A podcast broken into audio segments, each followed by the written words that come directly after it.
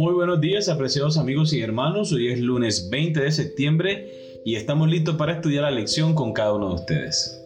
Así es, amor, qué bendición que podamos una mañana más acercarnos a nuestro Dios, porque sabemos que es lo mejor que debemos hacer cada día. Así que vamos a empezar a estudiar con ustedes, Stephanie Franco y Eric Colón. Bienvenidos.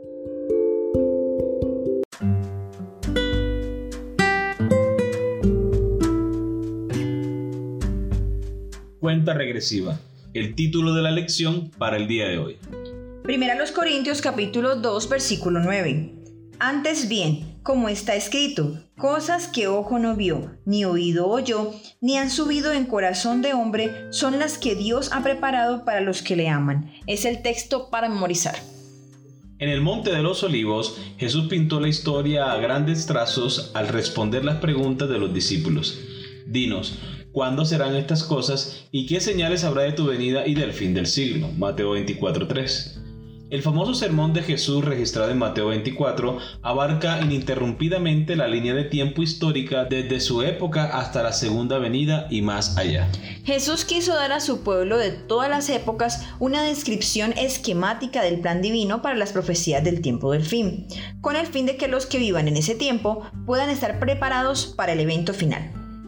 Quería que pudiéramos descansar confiadamente en su amor, incluso cuando todo a nuestro alrededor se cayera a pedazos. Los adventistas conocen bien la descripción de Daniel de un tiempo de angustia, cual nunca fue desde que hubo gente hasta entonces. Daniel capítulo 12 versículo 1. Jesús quiere que estemos preparados para este acontecimiento que precede a su segunda venida.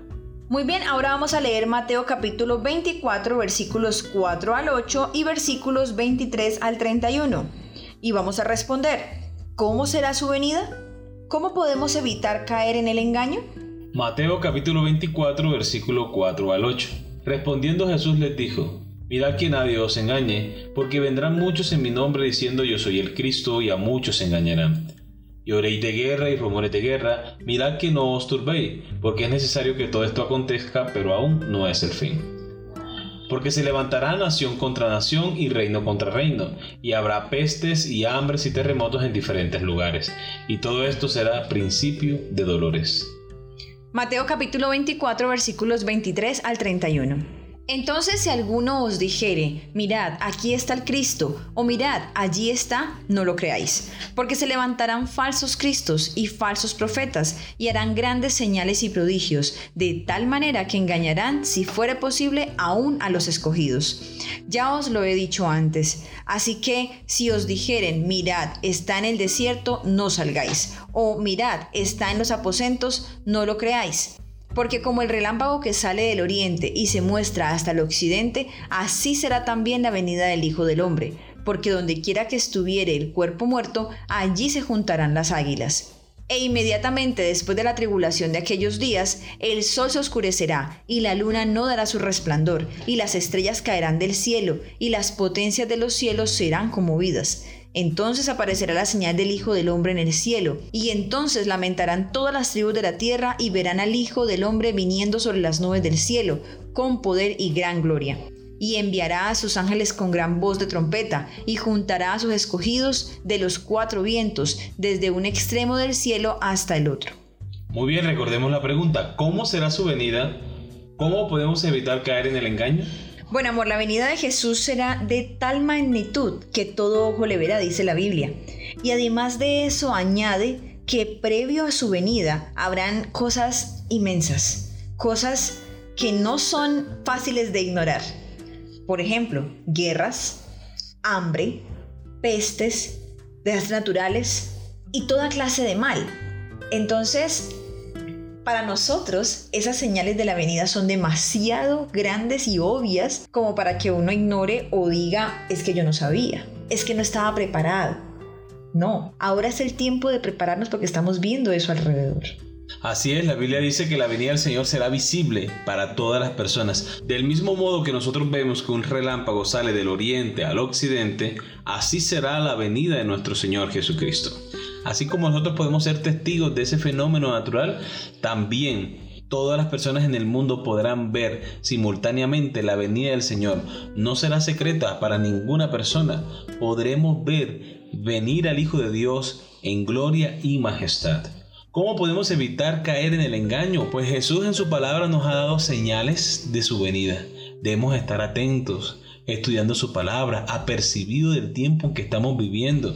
Debemos usar la palabra de Dios como nuestra única salvaguarda. Es decir, confirmar lo que nosotros escuchamos, que dicen las personas, con lo que enseña la Biblia. No creamos a toda palabra de doctrina que nos digan, no creamos a toda predicación que escuchemos. Ojo, seamos atentos a la palabra de Dios, escudriñemos por nosotros mismos las Sagradas Escrituras, porque en ellas tenemos la vida eterna. Amén. Amor, creo que también es importante resaltar algo, y es que como tú decías que debemos confirmar en la Biblia todo aquello que escuchemos, también es importante que no saquemos y no permitamos que saquen textos fuera de contexto, sino que podamos leer los pasajes enteros, que podamos comprender qué quiso decirnos Dios y obviamente con mucha oración. La venida de Jesús será un acontecimiento literal en el tiempo del fin. Dado el espacio que se dedica a su regreso en la profecía e incluso en los sermones de Jesús, este suceso es sumamente importante. La última vez que hubo un acontecimiento climático mundial, solo ocho personas en todo el mundo estuvieron preparadas para él. Jesús compara lo inesperado de la segunda venida con ese evento, el diluvio. Pero aunque nadie sabe el día ni la hora de la segunda venida, como está en Mateo capítulo 24 versículo 36, Dios nos ha dado una cuenta regresiva profética, cuyo cumplimiento podemos presenciar en el mundo que nos rodea. Muy bien, hemos llegado a la segunda pregunta de la lección. Se nos ha dado un rol para cumplir en este drama profético. ¿Cuál es nuestra parte? Concentrémonos en Mateo capítulo 24 versículo 9 al 14. Mateo capítulo 24 versículos 9 al 14.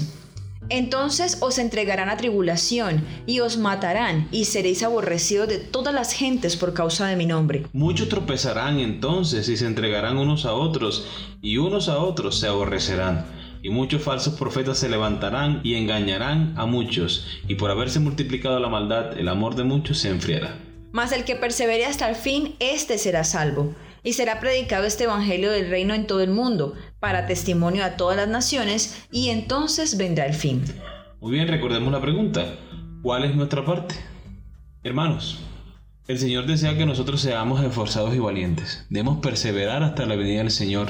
Solo los esforzados, solo los valientes, los que ponen toda su confianza en el Señor, podrán estar de pie delante de Dios cuando lleguen todas esas tribulaciones, esas situaciones difíciles, Dios ha prometido estar con nosotros todos los días hasta el fin del mundo. Nuestra parte es anunciar el Evangelio a tantas personas como sea posible. Que el sacrificio de Cristo Jesús y la salvación que recibimos de Él sea una realidad en la vida de tantas personas como las que podamos influenciar. Amén. En este conflicto cósmico somos más que meros observadores. Debemos ser participantes activos en la difusión del Evangelio hasta los confines del mundo, lo que significa que nosotros también sufriremos persecución. Muy bien, hemos llegado a la pregunta final.